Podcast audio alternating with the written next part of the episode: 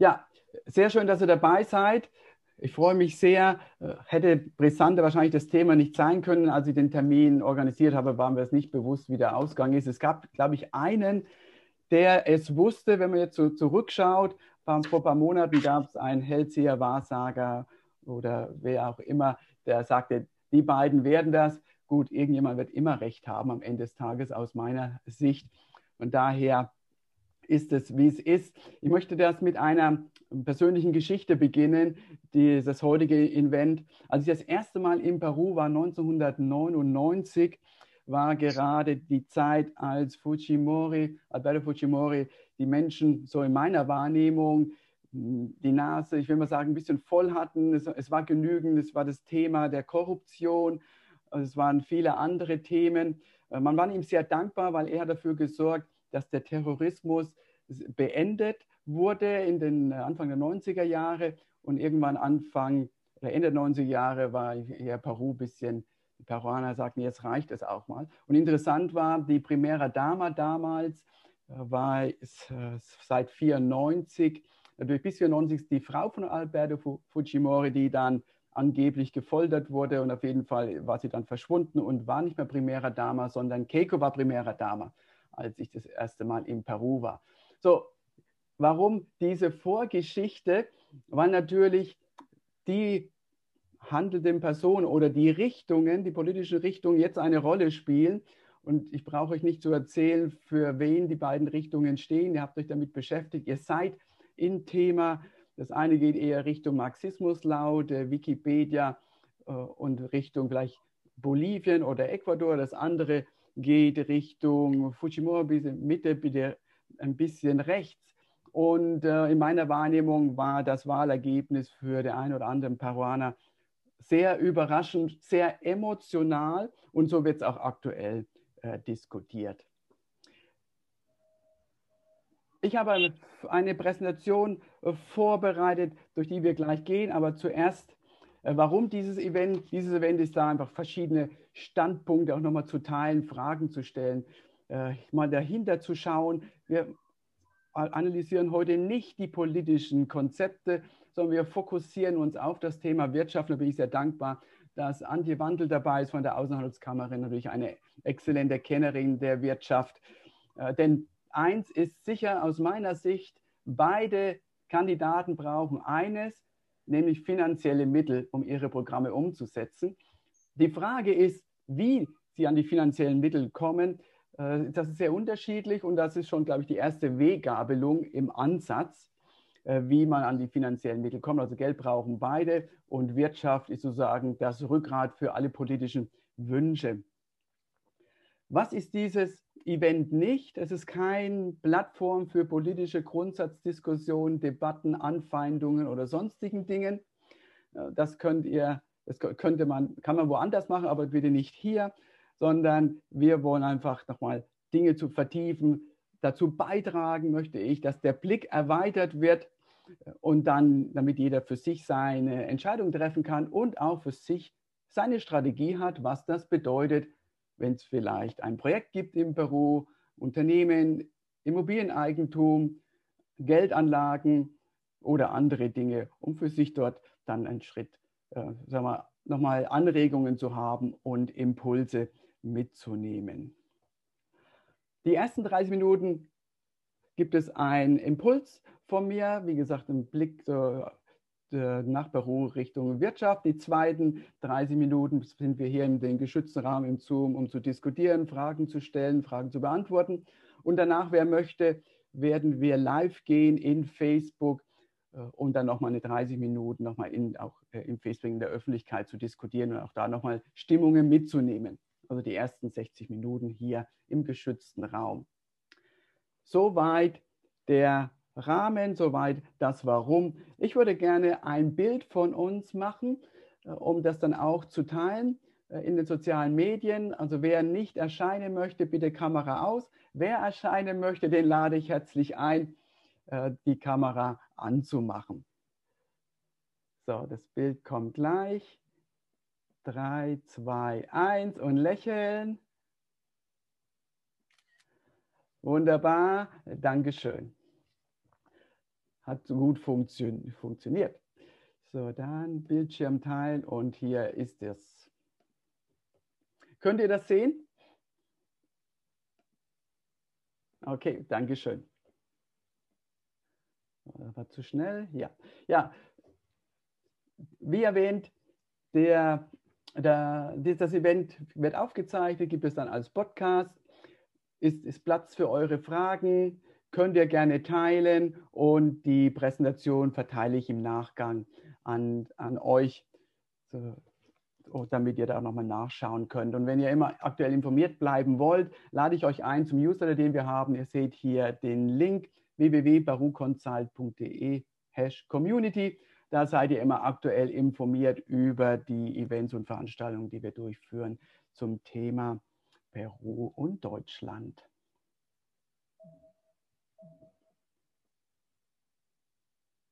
Ja, der künftige Präsident, einer von beiden wird es definitiv. Auch wenn man so, äh, seine Stimme nicht abgibt, wird es trotzdem einer werden. Reicht ja dann die Mehrheit der abgegebenen Stimmen. So.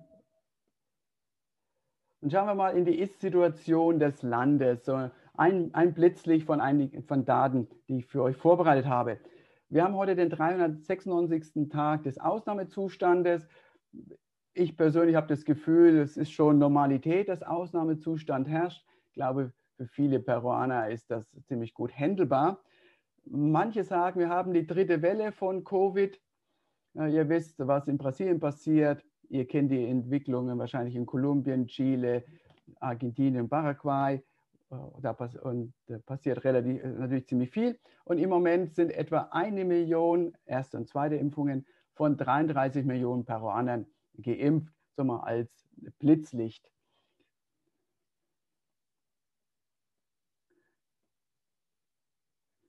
Die Börse, das ist der, der Blick auf Montag, wenn wir die Börse nehmen als Art Fieberthermometer, wie ist der Puls eines Landes, dann konnte man feststellen, dass an der Börse in Lima äh, es elf Indizes gibt. Das ist hier das rot umrahmte, wo man verschiedene Sektoren nochmal unterscheidet der Börse. Die waren alle negativ. Und der generelle Index, der große Index, minus 2,1 Prozent. Minus, das ist jetzt erst einmal kein Weltuntergang. Da gab es schon viel stärkere Veränderungen, wenn ihr alle mal einige zwölf Monate, 13 Monate zurückschaut, 14 Monate, dann gab es dort größere Veränderungen. Also da sind 2,1 Prozent erstmal relativ überschaubar. Ein Blick auf die Exporte. Und das ist so das erste, der erste Punkt auch. Natürlich lebt Peru stark von den Exporten, da kommen Devisen herein. Mit den Devisen wissen wir alle, kannst du Maschinen kaufen, kannst du andere Rohstoffe kaufen, kannst du Importe refinanzieren. Januar, Februar, das ist nicht repräsentativ fürs Jahr, auch das ist ein Blitzlicht. Ähm, der Vergleich zum Vorjahr, den ihr hier seht, das ist sozusagen am Februar war noch kein Lockdown gewesen. Und äh, hier sehen wir, dass die Exporte gestiegen sind 15,9 Prozent und davon als großer Wert natürlich die Productos Traditionales. Wir sehen gleich, was das ist. Äh, mit 18 Prozent, das ist nicht nur prozentual ein starker Wert, sondern auch nominal, nämlich ihr seht daher von 5,2 äh, auf 5.214 Millionen oder 5 Milliarden auf 6 Milliarden. Das ist schon ein richtiger Batzen, der da sich verändert mehr als die No-Traditionales, also die Produkte, die verarbeitet sind. So, fokussieren wir hinein in die Branchen, auch wieder Januar, Februar im Vergleich. Und ich habe euch vier Branchen herausgestellt, weil ich glaube, dass es die relevantesten sind und die großen Treiber. Das ist ähm, das Ganze rund um Fische, Pesqueros, also Fischmehlverarbeitung Fischexporte, Fischmehl beispielsweise, Mineros, äh, Bergbau, dann die Agropecuarios, also das ganze Thema rund um landwirtschaftliche Produkte und dann noch zusätzlich als Vierter mitgebracht die Joyeria. Warum? Weil wir auch immer viele Firmen haben, die vom Peru aus äh, Joyerias nach Deutschland exportieren, also Schmuck Aber lass uns mal hier nach rechts schauen. Das ganze Thema, also wir sind noch bei Traditionales, das heißt Produkte, die aus den Rohstoffen kommen, ohne große Verarbeitung, ist extrem stark gestiegen, nämlich 141 äh, Prozent. Und mit 500 Millionen aus meiner Sicht hat es auch eine Relevanz. Also das war, äh, ein, waren gute erste beide Monate für Peru. Das Jahr davor, 2020, war ein bisschen schwierig gewesen. Wir haben auch ja, viele deutsche Maschinenbauer, die Lieferanten sind für die Fischindustrie. Die, die haben da eher etwas geächtzt und gestöhnt. Dann im Laufe des Jahres war klar, es kommen die Investitionen und das ist das Ergebnis. 15 Prozent gestiegen, doch am relevantesten der Bergbau. Also das ist schon eine große Hausnummer hier. Ihr seht, der, die größte Position der, im Export ist Bergbau. Überrascht jetzt nicht wirklich. Aber klar, Bergbau ist schon immer stark gewesen. Aber muss man klar haben, das ist der Treiber, das ist der Treiber der Exportwirtschaft Perus. Und das ist natürlich auch ein Objekt der Begierde, weil überall, wo du Exporte hast und damit Deviseneinnahmen, ist es natürlich gut, die Hand drauf zu haben als Staat und daran, etwa, daran zu partizipieren. Da gibt es unterschiedliche Modelle schon in der Welt. Also nehmen wir mal das Thema Öl und äh, Venezuela oder Saudi-Arabien, beides ja auch da in Hand des Staates, weil das ist ein großer Treiber. Und Saudi-Arabien hat seine Ölfirma vor kurzem privatisiert und hat dann ziemlich viel Geld mit eingenommen. Also das Bergbau natürlich der Treiber, da musst du hingucken, wenn du deine Deviseneinnahmen sichern möchtest. Das dritte, und da gehen wir hinein in die nicht die not traditionales, also in die schon, wo Wertschöpfung äh, entsteht im Peru, Agropecuarios, das ganze landwirtschaftliche Produkte. Wer in Deutschland ist, merkt das. Es gibt äh, die Avocados, es gibt die Mangos, es gibt den Ingwer, es gibt viele andere Produkte, die heute standardmäßig in Deutschland zu finden sind. Das war nicht immer so. Inzwischen hat sich das sehr stark positioniert. Wenn es dann wieder soweit ist, die Blaubeeren, Arandanos, äh, da ist schon viel passiert mit allen Diskussionen rund um Umwelt, um Wasserversorgung. Was bedeutet es da in dem Kontext? Doch äh, ich glaube, es ist ein sehr, sehr guter Weg und hat Peru sehr viele gute Chancen, äh, dann nachhaltig auch zu exportieren. Wichtiger Treiber, ihr seht das, die zweitwichtigste Position, landwirtschaftliche Produkte und gestiegen in den ersten beiden Monaten, wenn man ins Jahr 2020 schaut, auch in 2020 gestiegen von den Exporten her. Also wir merken uns, Bergbau ist wichtig für jede Regierung, und das zweite sind die landwirtschaftlichen Produkte, ist wichtig für jede Regierung. So, woher kommt, woher kommt der, der Bergbau?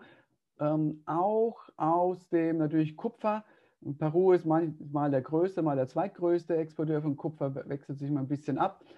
Und ihr seht, das ist hier unten eingekringelt. Seit Dezember ist der Wert als solcher Kupferpreis um 16 Prozent gestiegen.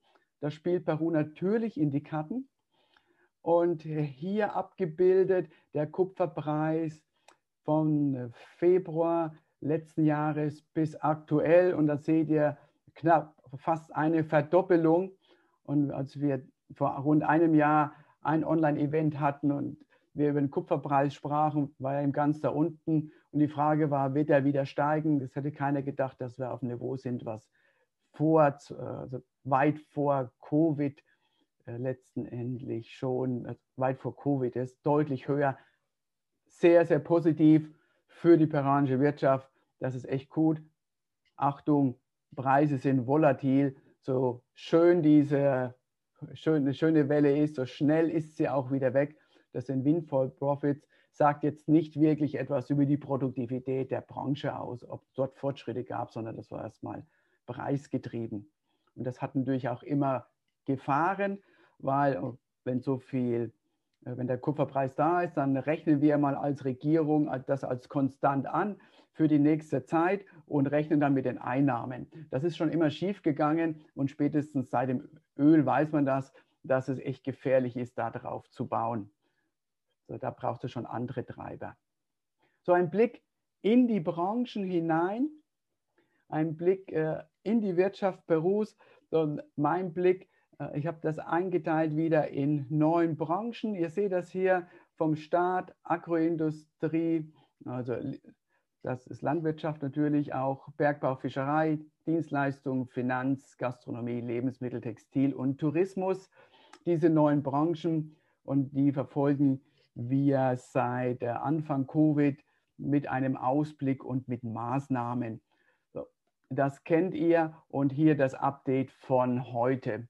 So, den Start habe ich, äh, habe ich mit Ausblick nach unten gesetzt, denn ich, äh, ich glaube, egal welche Regierung und welches Regierungsprogramm, die Formalisierung der Wirtschaft wird nicht innerhalb von zwölf Monaten gehen, vielleicht auch nicht innerhalb von fünf Jahren, vielleicht dauert das noch viel länger. Ich hoffe nicht, dass es so lange dauert, wie es schon Informalität gibt, sondern warum? Formalisierung der Wirtschaft ist mehr als nur ein Gesetz zu haben. Ja. Und ihr seid Peru-Kenner, ihr wisst, dass alle Formalisierung der Wirtschaft ist eine Frage des Wertes, der Werte einer Gesellschaft. Das Gesetz ist nur ein Symbol. Da gibt es einen Artikel im El Peruano, hast du vielleicht noch schöne Marketing-Effekte, die geteilt werden, die pfiffig gemacht sind, das ist ein Symbol. Dann braucht es Helden, die gibt es in Peru auch. Dann suchst du die Menschen, die in die Formalität gehen. Dann braucht es Rituale, vielleicht gibt es einen Tag der Formalität, glaube ich jetzt nicht, aber sicherlich wird es Veranstaltungen geben von vielen Organisationen und vielleicht gibt es einen Award für Menschen, die formal geworden sind. Und dann bist du erst in den Werten. Also vier Stufen wenn, um eine Kultur zu verändern, angelehnt an der Kulturzwiebel von Gerd Hofstede, den niederländischen Kulturforscher, den ich sehr schätze. An den Werten musst du ran. Und da, glaube ich, ist noch ein langer, langer Weg hin für Peru. Das Zweite, was wir alle wissen, was immer alle sagen, Bildungsmaßnahmen, der, äh, das äh, ja, Ministerium der Education, also das, das Bildungsministerium, hat jetzt die iPads oder die Tablets ausgeliefert an die verschiedenen Schulen. Man war in äh, Tumbes, man war in Ica, man war in Tacna, überall im Land unterwegs und hat dann äh, pressewirksam die Tablets überreicht. Damit ist aber noch nicht gesagt, dass die Bildung als solches auf einem anderen Niveau ist. Ihr wisst es alle, äh, in, im Land, das ist nicht nur Provincia, das ist auch äh, Lima. Es gibt komplette Unterschiede und ich frage mich mal, wo möchte man eigentlich beginnen und wann gibt es mal so einen Schub, dass nicht nur die Gebäude adäquat sind, so dass Lernen Spaß macht, dass nicht nur der Zugang zu Bildung äh, genutzt wird, sondern äh, dass auch die Lehrer entsprechend vielleicht das, ja, das honoriert wird, das Arrangement, um Bildung ernst gemeint wird. Denn das ist in, meiner Maß, in meinem, meinem Blick im Moment nicht der Fall. Und ich habe den Eindruck, dass es auch nicht in Taten sein wird, egal welche Regierung äh, wir in Peru bekommen. Ich glaube, das ist ein, ein weiter Weg. Und von daher wird eine Informalität auch nicht von heute auf morgen von 70 Prozent auf 35 Prozent gehen. Ich würde es wünschen, aber ich, ich glaube es nicht. Lebensmittelindustrie klarer Ausblick nach oben. Äh, man könnte salopp sagen, da geht die Post ab. Äh, da passiert sehr viel. Wir, werden, wir sprechen ja mit vielen peruanischen Exporteuren, die nach, in Deutschland Fuß fassen und schon Fuß gefasst haben und expandieren wollen. Da ist auch die Resonanz von deutschen Einkäufern extrem hoch und sehr positiv. Da sind peruanische Produkte sehr anerkannt und die peruanischen Produkte haben auch ihre Zertifikate. Also Bio ist sowieso Standard, also Organico, Fairtrade. Die ersten starten schon mit Demeter, also nochmal ein Niveau anspruchsvoller. Und je anspruchsvoller das Zertifikat, um natürlich umso höher auch der Preis, der Wert, der geschaffen wird und der Preis, den die Kunden bereit sind dafür zu bezahlen. Und in Deutschland ist eine hohe, eine hohe Bereitschaft für gesunde Lebensmittel zu bezahlen, so wie es auch eine hohe Bereitschaft gibt, fast nichts zu bezahlen. Also es ist auch irgendwie eine Schere in Deutschland, habe ich das Gefühl, entweder billig, billig, billig oder wirklich Bereitschaft hoch zu äh, hohe Qualität, äh, Superfoods, äh, landwirtschaftliche Produkte, also nehmen wir Arandanos, nehmen, nehmen wir die Palta, Produkte, die es vor 15 Jahren im Export noch nicht gab, definitiv nicht. Ich weiß, als ich in Israel war, was ähnliche klimatische Verhältnisse hat wie die Küste Perus, wo mir dort die äh, Unternehmen gezeigt wurden, die Paldas oder Avocados anbauten. Es waren kleine Industriebetriebe, die Kibbutze, die haben das sehr professionell gemacht. Heute sehe ich keine Avocados mehr aus Israel, sondern die kommen aus Peru, Mexiko, Kolumbien hauptsächlich. Da hat ein Wechsel stattgefunden. Sehr, sehr positiv. Bergbau, Fischerei, die sind gut ausgestattet und wenn der Staat nicht eingreift, wird es auch weitergehen. Und da geht es jetzt darum, um die Automatisierung der Produktion, was gleichzeitig einen positiven Umwelteffekt mit hat. Und äh, deutsche Maschinenbauer, mit denen wir sprechen, sind da recht rührig unterwegs. Äh, das hat sich die letzten Tage hat sich ein bisschen verändert. Da sagt man erstmal on hold. Äh, wenn sich das geklärt hat, dann geht es hier ziemlich gut weiter. Äh, einen Schluck trinken. Äh, so, Dienstleistung, Handel, IT, Handel auf Online umstellen. Und das funktioniert immer besser im Büro. Ich glaube, so richtig der große Durchbruch ist noch nicht da. Da braucht es vielleicht jemand, der den Markt aufmischt. Vielleicht ist es Jeff Bezos mit seiner Amazon-Plattform. Mal gucken. Aber da ist schon viel passiert. Und natürlich IT, Peru ist da stark unterwegs, äh, hat schon seine Plattformen gebaut, hat die Apps gebaut. Jetzt die Impf-App, wo sich alle finden, äh, das ging schon ziemlich schnell. Virtuelle Messen sind durchgeführt worden. Da zeigt sich, wie gut Peru aufgestellt ist äh, in der, sagen wir, in der Digitalisierung in einer bestimmten Branche. Programmierung ist richtig, richtig gut. Wir lassen auch für unsere Kunden in Peru programmieren. Äh, weil das geht einfach ziemlich zügig und kulturell ist es einfacher und sprachlich einfacher, als das jetzt in Indien programmieren zu lassen, beispielsweise. Schauen wir in die Finanzindustrie, für mich immer ein Rätsel, wie eine BCB so einen positiven Brand hat bei den Kreditzinsen, was in Deutschland Wucher wäre und äh, gesetzesbrüchig, solange die, ja, ich rede jetzt nicht nur Konsumentenkredite von 40 Prozent, Prozent äh, Zinssätzen, sondern auch für die BIMES, gerade für die Kleinst- oder für die Mikrounternehmen, gerade dort, du kannst keine 30, 40 Prozent Zinsen bezahlen. Das schaffst du einfach nicht. Und deshalb gibt es ja dann andere Modelle, die sich dort äh, etabliert haben. Und die Banken haben schon echt äh, gute Marge, muss man schon sagen, finde ich.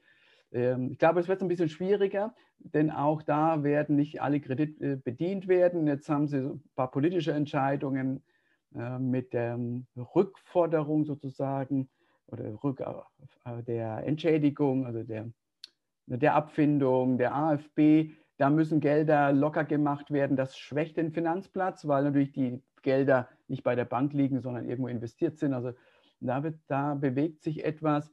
Ich glaube, dass die Menschen mehr Finanzwissen haben werden, dass sich neue Dienstleister etabliert werden, die hineingehen in bestimmte Nischen bei den Banken und dass es zu Filialschließungen kommen wird. Also wenn ich in Lima unterwegs bin, dann kann man an, an jeder Ecke, so gut wie jede Ecke ist eine BCB und ich glaube, das ist von den Kosten her auf Dauer nicht tragbar. Gastronomie und Hotellerie, also auch jetzt wenn man ein bisschen öffnen kann und 20 oder 30 Prozent an Gästen hat und Delivery, da hilft einfach nur Geschäftsmodell umbauen. Ich glaube auch nicht, dass die Hotels, die umgebaut werden, äh, zu Office Space, das dauerhaft äh, wirtschaftlich tragen können, weil du brauchst kein Office Space mehr. Das ist eher das Thema Homeoffice angesagt, was wieder eine Chance für die Gastronomie wäre. Da braucht es neue Geschäftsmodelle. Lebensmittel in Peru hast du natürlich immer eine Grundversorgung, weil die Menschen müssen essen und trinken. Da geht es ein bisschen mehr in Richtung Distributionskanäle auf E-Commerce prüfen. Textil geht auch seitwärts. Äh, Markenpositionierung, manche haben ihre Marken, die meisten eben nicht, sind nur als Dienstleister unterwegs oder eben nähen dann in Peru. Jetzt geht der, gehen die Aufträge zurück im Sinne von keiner bestellt mehr. Warum? weil die Händler, also die bestellen nicht, weil sie nicht wissen, ob die Kunden kaufen. Das hat natürlich äh, ein Effekt, so ein Dominoeffekt. Kunden sind unsicher zu kaufen, Händler bestellen nicht, äh, Textilindustrie hat nichts zu produzieren, Lieferanten, Textilindustrie, Knöpfe, Stoffe, diese Dinge können nichts absetzen. So, das ist, geht eher seitwärts. Äh, es bricht nicht ganz ein, glaube ich, ist eher seitwärts. Und das letzte, äh, Tourismus, da so schön ist, dass Machu Picchu geöffnet ist und man Tourismus machen kann im Land. Das wird so nicht funktionieren. Hotels, Guides und viele andere, die dranhängen. Geht über virtuelle Formate und da gibt es in der Tat nächste Woche eine Peru-Reise, eine virtuelle Peru-Reise von einem Reisebüro aus Köln. Wird es auch äh, morgen einen Podcast von mir dazu geben. Und Emotionsprodukte, vielleicht macht man T-Shirts, vielleicht macht man etwas anderes, was auch immer. Vielleicht macht man auch, äh, verbindet man die Virtualität.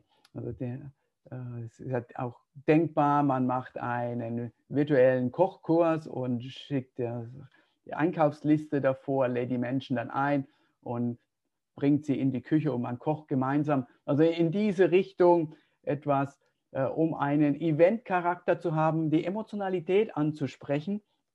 Denn bis die Touristen wiederkommen, in, so wie wir es gesehen haben, dann, das wird dieses Jahr auf keinen Fall sein. Äh, und äh, wenn bis Mitte des Jahres die Situation so bleibt, wie sie ist, und damit rede ich eher von der Pandemiesituation, werden viele gar entscheiden, keine Entscheidung zu treffen und dann schiebt sich immer alles weiter nach hinten. Also 2021 wird kein Tourismusjahr. So der Blick über die Branchen. Nochmal zusammenfassend und dann gehen wir hinein in die Diskussion. Zusammenfassend, jedes System braucht äh, Geld, das kommt aus der Wirtschaft. Und in Peru heißt es sehr stark, wenn man auf den Export fokussiert, Bergbau äh, sowie landwirtschaftliche Produkte. Und dann können wir nochmal das Thema äh, Fischindustrie mit dazu nehmen. Das sind die drei Treiber. Dort entscheidet sich das. Alles andere hat für das Land erstmal nicht diese Bedeutung, sich damit zu beschäftigen, sondern mit den drei Treibern. Wunderbar.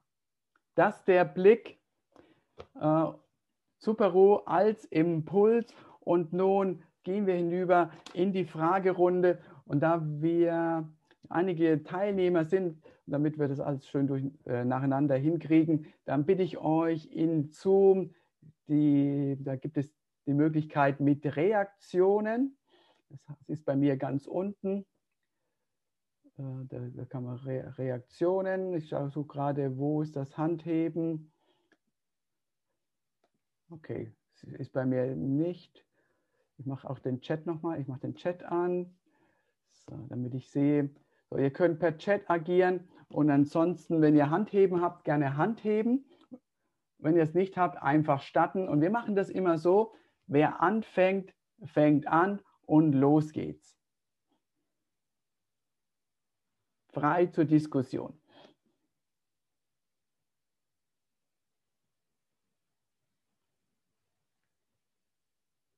So, war ich denn hörbar? Okay, danke schön für die visuelle Rückmeldung. Ja, let's go. Gerne beginnen.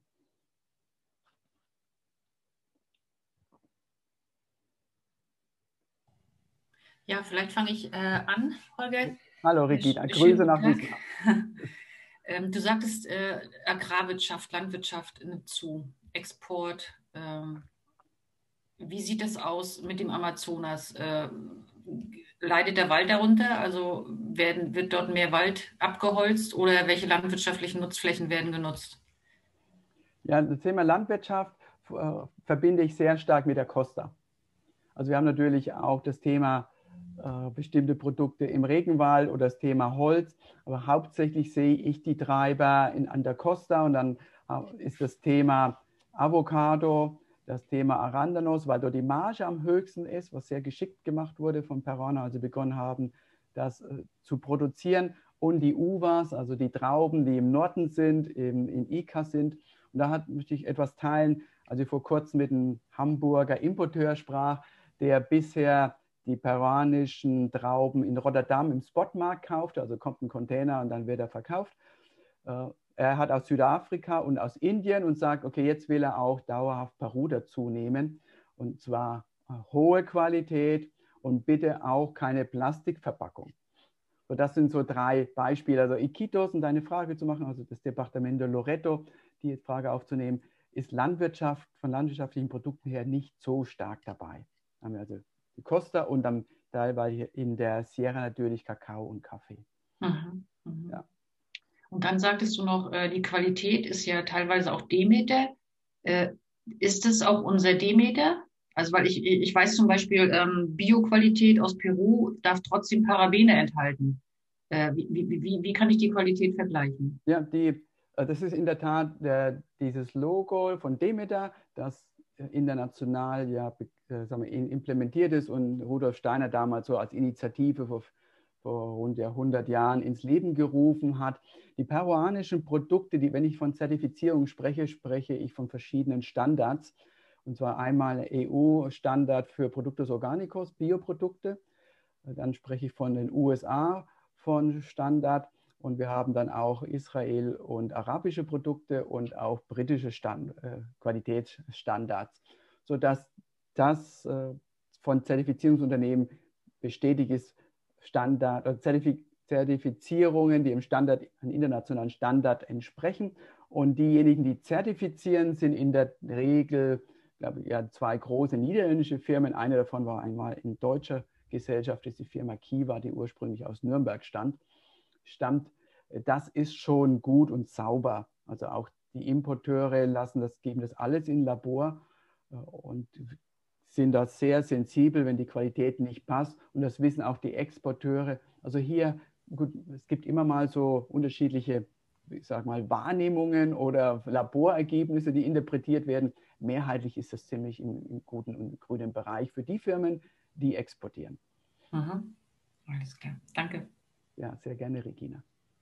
Weitere Punkte, weitere Fragen? Gerne jetzt.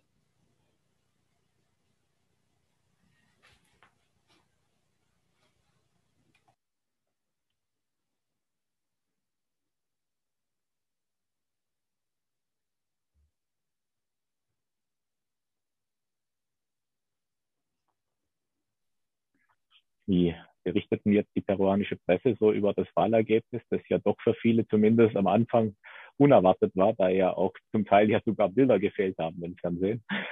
Ähm, Gibt es da schon neue Allianzen jetzt so, so ein bisschen? Oder?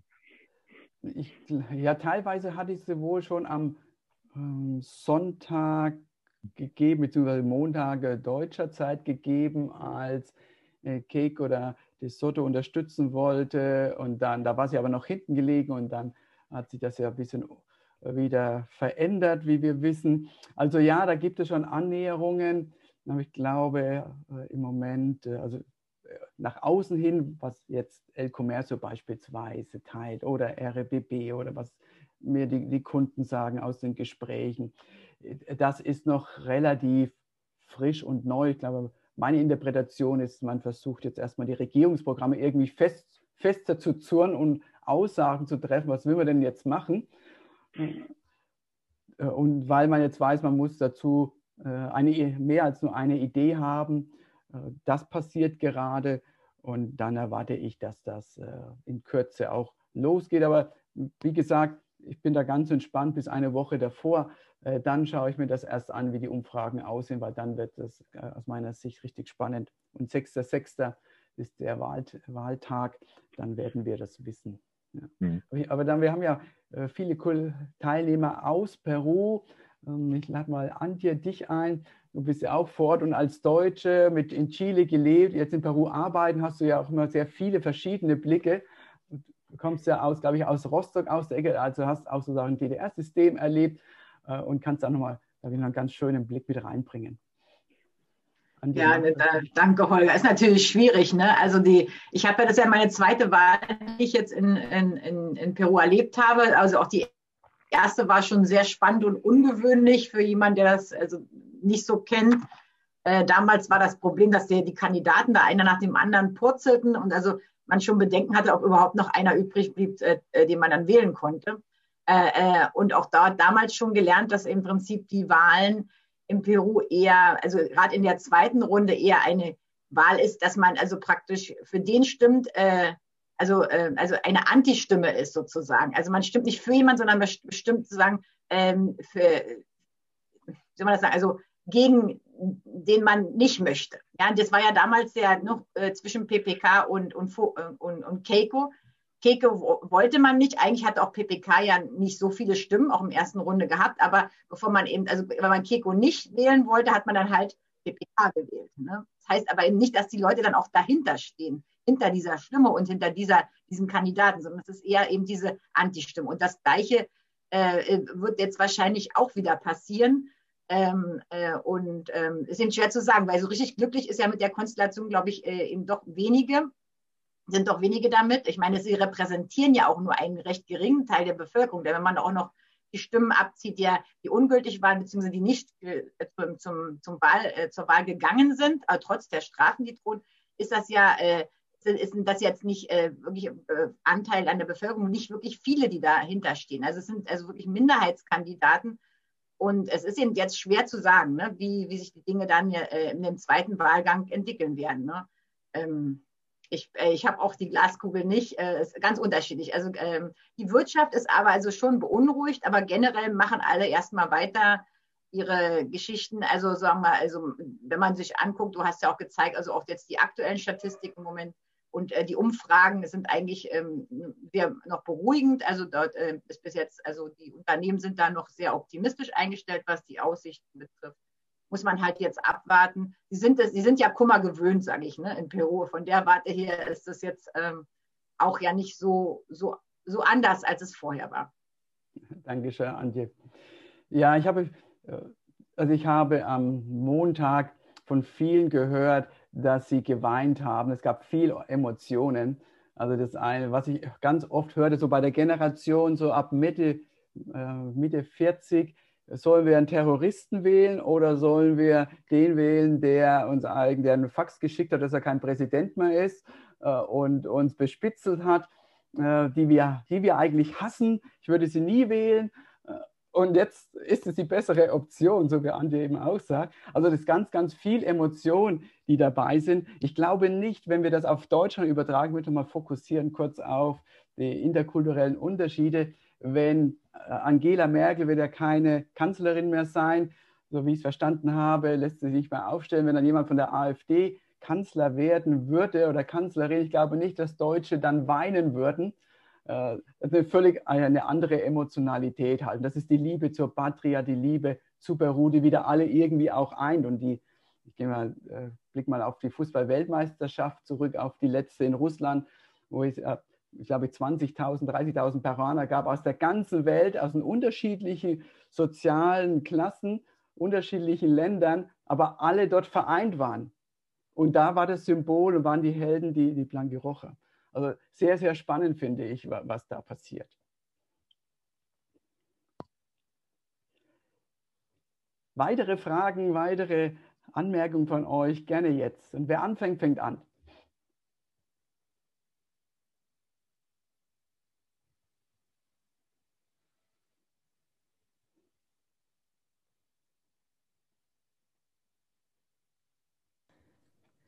Hallo. Ich könnte was sagen.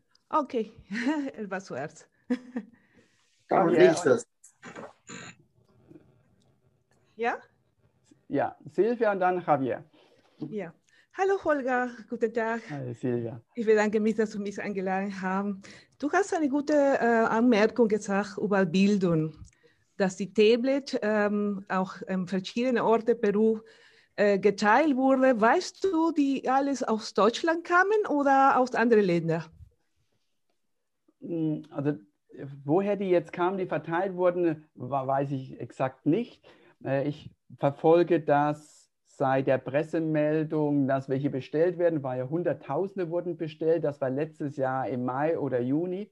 Und dann kamen die nach und nach. Ob die Auslieferung jetzt damit im Zusammenhang steht, weiß ich nicht, weil zwischendrin in meiner Wahrnehmung auch welche ausgeliefert wurden. Äh, aber aus, dass die aus Deutschland kamen, vermute ich jetzt nicht. Meine Hypothese ist, die sind eingekauft worden bei einem Händler und kommen aus Asien, also wahrscheinlich genau aus China und äh, haben jetzt keine Verbindung zu Deutschland. Aber wenn da jemand einen näheren Blick darauf hat oder, oder sich damit beschäftigt hat, dann gerne mich ergänzen. Also ich glaube nicht, dass die Tablets aus Deutschland kommen.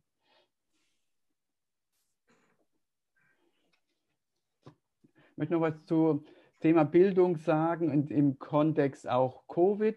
Peru ist ja traditionell auch ein Land mit privaten, privaten Schulen über alle äh, sozialen Schichten für von 100 Soles bis 1000 Dollar im Monat, ja, alles vertreten und dass es dort eine äh, große Veränderung gibt hin zu den staatlichen Schulen. Also private Schulen haben da eher weniger äh, Schüler wobei Schule in Peru auch im Sinne eines Geschäftsmodells ist in meiner Bewertung, sowie auch äh, Universität etwas anders, jetzt, als man das aus Deutschland heraus kennt. Also das geht, viel, geht ein Trend dorthin. Ich kann es berichten aus der deutschen Schule, also Humboldt-Schule in Liman, äh, ich, das, was ich verfolge, da gab es kaum Veränderungen. Also alle, die letztes Jahr da waren, sind auch jetzt da noch. Und es gibt Programme wie das Schulgeld vielleicht intelligent finanziert werden kann. Schüler habe ich jetzt nicht mitbekommen, dass die Schule verlassen haben. Also nicht deswegen. Javier, du hattest eine Wortmeldung. Okay, gerne an dich. Sehr gerne, Silvia. Ja, zu den, zu den Wahltrends wollte ich noch was kommentieren. Vor allen Dingen, ähm, die letzte Woche durften ja kein, offiziell keine, mhm. ähm, keine Prognosen veröffentlicht werden. Allerdings im Ausland sind dann viele, viele erschienen. Und dann war tatsächlich zwei Tage vor den Wahlen Pedro Castillo wirklich an erster Stelle schon. Das wusste ich schon bereits, als die äh, zwei Tage vor den Wahlen, dass er bereits an erster Stelle Wahlwerte war. Eine Woche zuvor war er auf Platz zwei und schon war er dann äh, zwei Tage später gleich auf mit den, äh, mit, den, äh, mit den anderen Kandidaten. Und dann auf einmal, Freitag, habe ich dann gesehen, dass er auf einmal auf Platz eins stand. Dann war mir völlig klar, oh, es war nur noch völlig klar, wer gegen Pedro Castillo nur noch, äh, das war noch offen, wer dann gegen ihn antreten sollte. Und dann natürlich war das die schlechteste Wahl gewesen, dass Keikos ausgerechnet sein musste. Da ja. habe ich auch ein bisschen, da habe ich auch ein bisschen geschluchzt. Oh Gott. ausgerechnet die Frau, die, die so viele auch Gegner hat, auch noch zu Recht natürlich, selbstverständlich. Also, also, aber zwischen den beiden, zwischen den beiden schlechteren Wahlen ist mir eindeutig die sozusagen die Marktwirtschaft doch, doch lieber als, als die als der, als der staatliche Kommunismus, der uns eventuell droht. Es ist ja nicht noch nicht ganz alles gesagt darüber. Was ich meine zur Prognose, ähm, wenn Castillo äh, reinkommt, ist, dass sich wahrscheinlich das Parlament äh, gegen ihn stemmen wird und er gar nicht alles das durchsetzen kann, was er will. Das ist auch eine sehr wahrscheinliche Zukunft in dem Sinne. Also, das, weil er nun mal auch kein, keine Mehrheit im Parlament hat, höchstens die Stimme noch von äh, von, ähm, äh, von der Veronica Mendoza können ihm noch zustimmen, aber das ist immer noch keine Mehrheit im Parlament, um seine, um seine Mindestanforderungen eines, eines verfassungsgebenden Versammlung, was er machen will, und die ganzen staatlichen Verstaatlichungen, die er durchsetzen will, die sind äh, mit dem Parlament nicht zu machen, auf jeden Fall. Und wenn das Parlament schließen will, ja, wir wissen, was dann, was dann in Peru passiert. Dann gehen die Leute auf die Straße unter Umständen. Das kann, das kann durchaus passieren. Ne? Und das, bei Keiko, wenn Keiko gewinnt, ist, habe ich ja schon reingeschrieben in mein Posting, dass sie wahrscheinlich sowieso dann, in, in, also es ist eine gute, äh, gute Möglichkeit, dass sie dann genauso wie Vizcarra abgesetzt wird, wegen, wegen äh, moralischer Verfehlungen kann man ja mittlerweile in, äh, in Peru den Präsidenten ab, äh, abwählen. Äh, und Amtsenthebungsverfahren nennt sich das Ganze. Ne? Und ja, und dann wird sie wahrscheinlich nicht lange in der Macht bleiben können. Und dann wird wahrscheinlich Herr Galarreta dann ähm, übernehmen, der Vizepräsident von, von äh, Forza Popular. So sehe ich die Zukunft endlich. Entweder das eine oder das andere.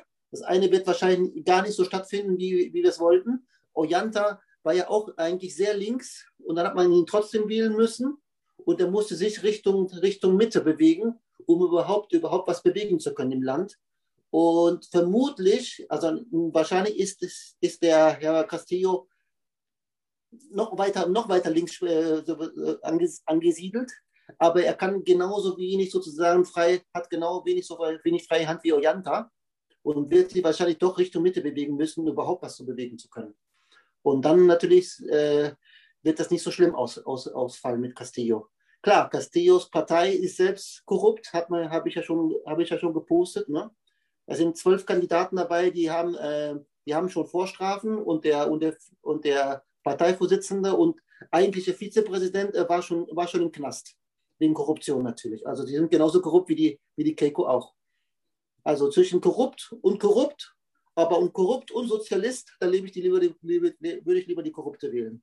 Das ist meine persönliche Meinung natürlich des, des Ganzen. So, das war, das war mein Statement.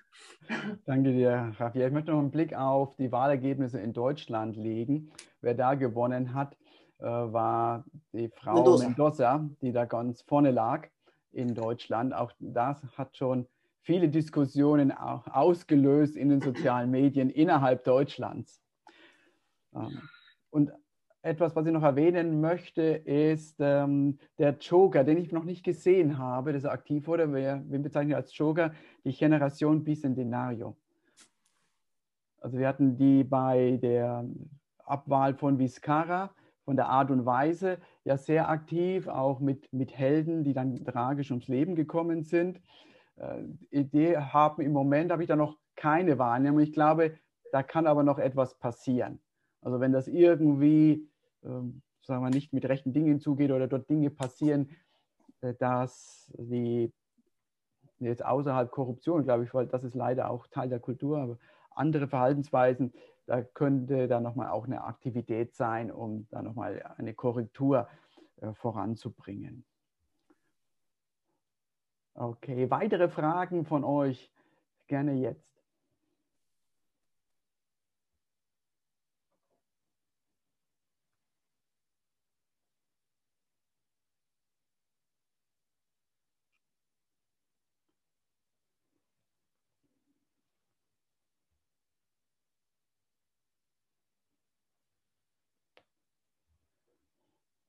Dann würde ich gerne einfach äh, Martin dich gleich einladen, mal deinen Standpunkt zu teilen. Und du bist ja auch im Land, seit vielen Jahren im Land und wir kennen uns persönlich, was wahrscheinlich eines meines Let der letzten Meetings war in Peru, als wir uns die Hand gegeben haben vor, das war im November vorletzten Jahres. Äh, wie ist dein Blick auf die Situation? Was merkst du als Unternehmer, wie es gerade in Peru vorangeht? Ja, hallo an alle. Herr Holger, wie du ja weißt, ich bin ja normalerweise mehr außerhalb von Peru tätig, aus verschiedenen Gründen. Aber durch die Pandemie musste ich mich doch äh, mal wieder mehr auf Peru konzentrieren. Hatte jetzt auch vor der Wahl relativ viele Anfragen im Bereich Lebensmittelverarbeitung, ja, sei es Hafer, sei es Granos in dem Bereich. Und wie halt die, die Projekte dauern immer sehr lange, aber ich habe jetzt die, am Montag mal mit den Kunden alle telefoniert, wo ich was angeboten habe. Alle natürlich erstmal unter Schock. Da steht natürlich alles mal still vorerst. Da ist einfach so. Ja. Und äh, zu der Wahl, zu der zweiten Wahl, egal ob jetzt Keiko gewinnt oder Castillo, ich glaube, das ist nicht vorbei dann. Ich denke, dass wir dann Unruhe, Demonstrationen und alles Mögliche bekommen. Ja, die ganze Zeit eigentlich schon. Das haben wir. Und ja, wenn jetzt Castillo, eine Regierung, ich habe in 50 Ländern schon gearbeitet, ja, auch in vielen kommunistische Länder und eine Regierung, je weiter links, umso mehr korrupt ist es. Einfach, das ist Tatsache, ja, da kommst du nicht drum rum. Und wenn alle immer auf dem Thema Korruption rumhacke hier in, in, in Peru, auf den, auf den öffentlichen Sektor, ja, die Korruption im privaten Sektor ist ja nicht weniger groß, ja, die ist genauso groß. Also da, das ist durch und durch korrupt und das wird sich auch nie ändern, egal welche Regierung dran ist. Es ist einfach in der Mentalität drin. Es ist einfach so. Du kriegst die Mentalität ja nicht geändert. Und nur weil jemand, jemand linkes die Wahl gewinnt, ja. Die Korruption bleibt bestehen, da bin ich mir 100% sicher. Und äh, wie kann man das ändern? Keine Ahnung. Ne? Aber wie gesagt, ich habe halt, ich gehe davon aus, dass, dass auf unruhige Zeiten erstmal vorgehen. Aber keiner möchte Kego, keiner möchte Castillo. Es wird halt unruhige Zeiten geben. Ne? Keiner wird den Sieg des anderen akzeptieren, schätze ich mal.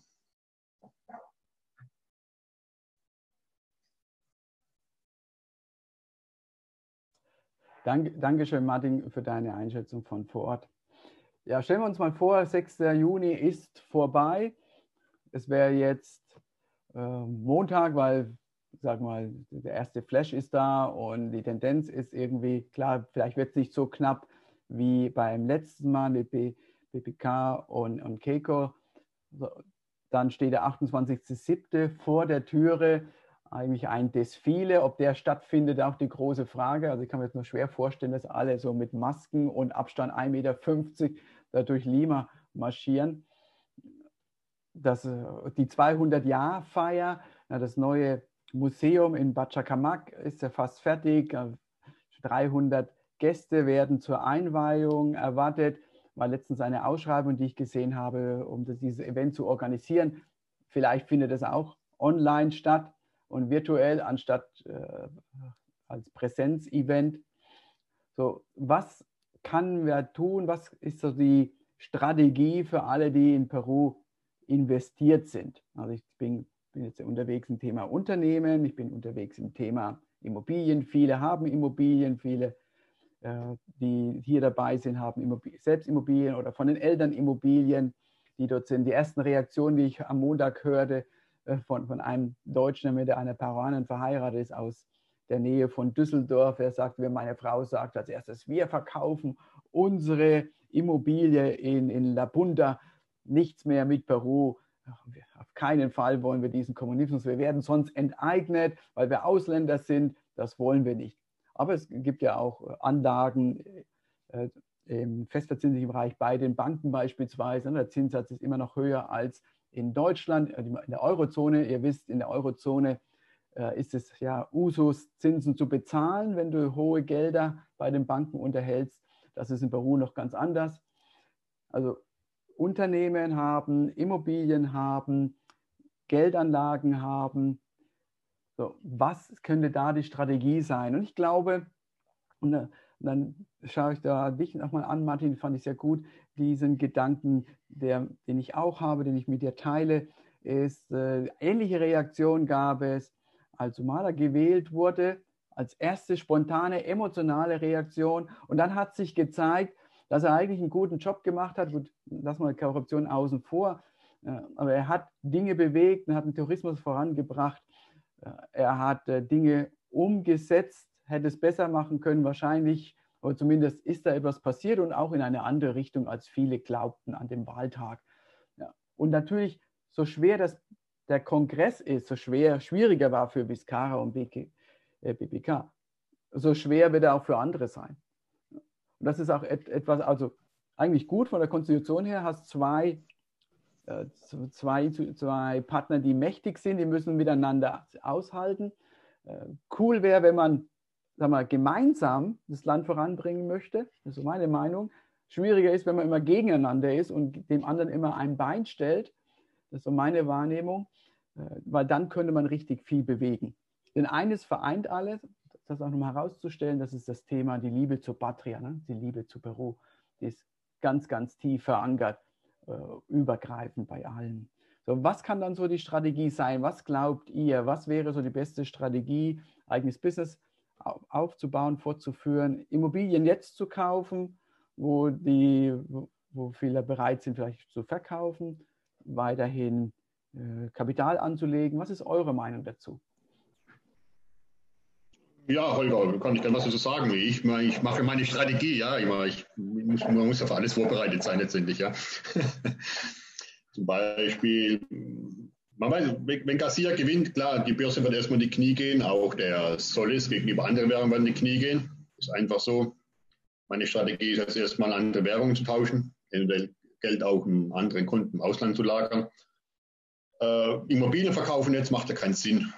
Ja, kaufen genauso wenig. Das ist ja nicht nur jetzt, äh, auch wenn Keiko gewinnt, meiner Meinung nach gehen die Immobilienpreise zurück, allein durch die Pandemie, weil weniger Geld da ist wird zwar sehr viel gebaut hier, sehr viel, gibt sehr viele neue Projekte, gerade hier, wo ich wohne in Suriko. Aber ob die dann letztendlich alle äh, verkauft werden können, glaube ich nicht. Ja.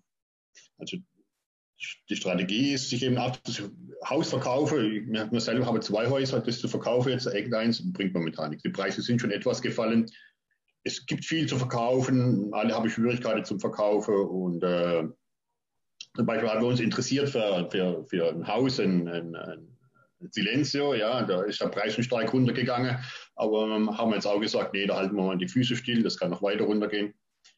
Und ansonsten, ja, welche Strategie kann man machen? Was ich gemacht habe am Montag, ich handle ja an der Börse aktiv, in der New Yorker Börse, ich habe geschaut, welche peruanische Firmen sind gehandelt in der Börse New York, habe die abstürzen lassen, bin rein, Short Trade gemacht und Geld mitgenommen. Ja. man muss halt sicher mal schauen, wie man überlebt, ja, im Endeffekt, wenn kein anderes Business da ist, mal das Business machen. Ja. Mhm. Aber wie gesagt, jetzt was Neues anfangen, neues Projekt, Geld investiere, nee, also da, da warte ich lieber mal, ja, also das ist meine Meinung. Ja. Wie gesagt, und Geld halt absichern, andere Währung anlegt einfach mal. Mhm. Danke dir, Martin, dass du uns daran teilhaben lässt, an deinen Börsenstrategien. Und Short zu gehen an der New Yorker Börse, das ist schon kein Tagesgeschäft, sondern da bist du schon advanced sozusagen. Ja, ich habe eine Ausbildung gemacht, mache schon vier Jahre, deswegen, ja. Kann man nicht einfach so machen. Dankeschön. Weitere Meinungen von euch, dann gerne jetzt teilen. Hallo Holger. Edeltraut, grüße dich. Bist du noch in Deutschland? Ja, ich bin noch in Deutschland okay. und ich habe bei der Wahl auch wirklich kurz überlegt, so, ich fahre nie wieder nach Peru zurück, so ungefähr, als die Wahlergebnisse rauskamen, weil es schon im ersten Moment irgendwie erschreckend war, fand ich, weil ich auch ähm, viel von den jungen Leuten gehört hatte, wen sie wählen wollten und auch wirklich gedacht habe, es kommt was anderes dabei raus. Ähm, was ist jetzt meine Strategie? Also ich bin ja auch mehr so sozial unterwegs, sage ich jetzt mal, und ich habe mir schon überlegt, was mache ich mit meinen Ideen, mit dem, was ich selber verwirklichen möchte. Und ich hatte mir schon vor, vor dem Wahlergebnis überlegt, dass ich mir gerne, ähm, also in Huánuco selber ein Grundstück kaufen möchte, weil ich einfach meine, ja, die sozialen Hilfen auch, die Bildung, auch gerade für die Ärmsten von Huánuco, das schon weitermachen möchte. Mhm. Und ich mir jetzt gedacht habe, ähm, egal wie die Wahl ausgeht, meine Idee oder das, was ich machen möchte, das stirbt ja damit nicht.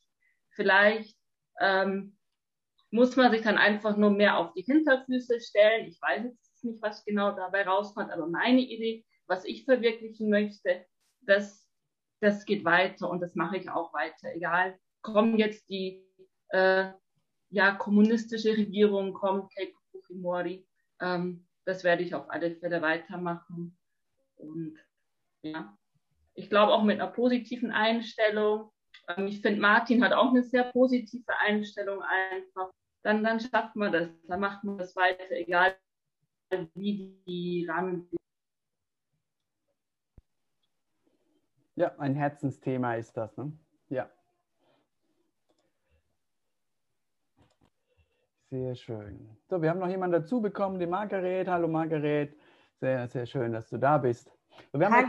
Jetzt, wir haben jetzt 18 Uhr und ich hatte avisiert, wir sind jetzt eine Stunde lang unter uns gewesen und gingen jetzt gleich, ich sage auch noch Bescheid, wenn es soweit ist, gleich dann online in Facebook, um noch dann in der Öffentlichkeit zu diskutieren, um auch dort nochmal Rückmeldungen mitzubekommen und das, äh, das, die Diskussionsrunde noch zu verbreitern. Also wer von euch dann sagt, oh, war wunderbar, klasse, da möchte ich nicht mitgehen, dann danke ich also bis hierher, dass äh, dabei war, dass ihr euch eingebracht habt, dass ihr äh, euch die Zeit genommen habt. Das war sehr, sehr gut.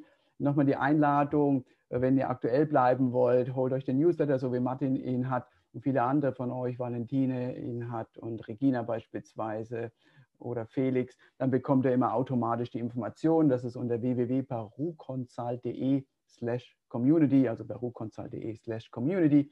Da kommt meist so einmal im Monat, manchmal auch zweimal äh, eine Info und so bleibt die aktuell. Die gibt es auf Deutsch, die Infos, und es gibt auch eine spanische Version.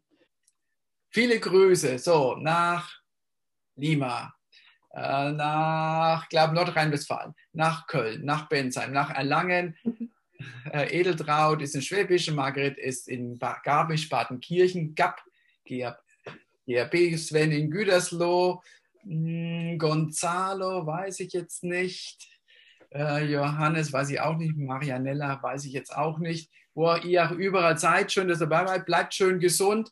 Wir bleiben in Kontakt und es bleibt spannend und Peru halt ein Land, was so viel zu bieten hat, so ein reiches Land an ganz vielen Dingen und auch ganz viel Emotion. Und das ist für mich immer ein großes Geschenk, dass ich dann auch gemeinsam mit euch über solche Themen reden kann. Viele Grüße und bis bald wieder. Tschüss. Ciao.